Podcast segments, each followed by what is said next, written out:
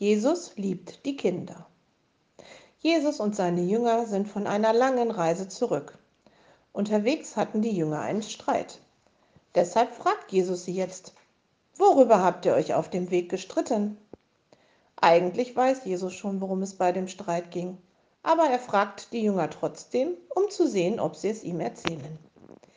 Die Jünger geben keine Antwort, weil sie sich gestritten haben, wer von ihnen der Größte ist. Einige Jünger kommen sich nämlich sehr wichtig vor.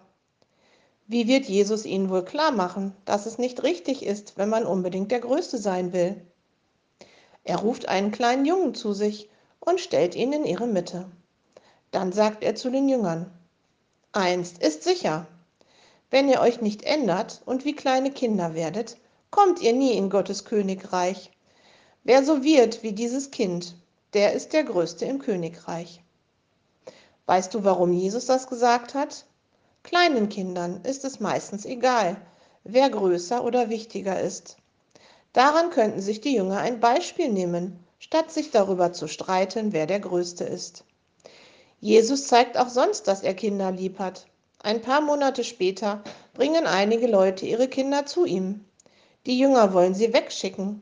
Doch Jesus sagt zu ihnen, lasst die Kinder zu mir kommen, denn das Königreich Gottes gehört Menschen, die so sind wie sie.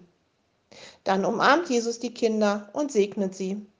Ist es nicht schön zu wissen, dass Jesus Kinder liebt?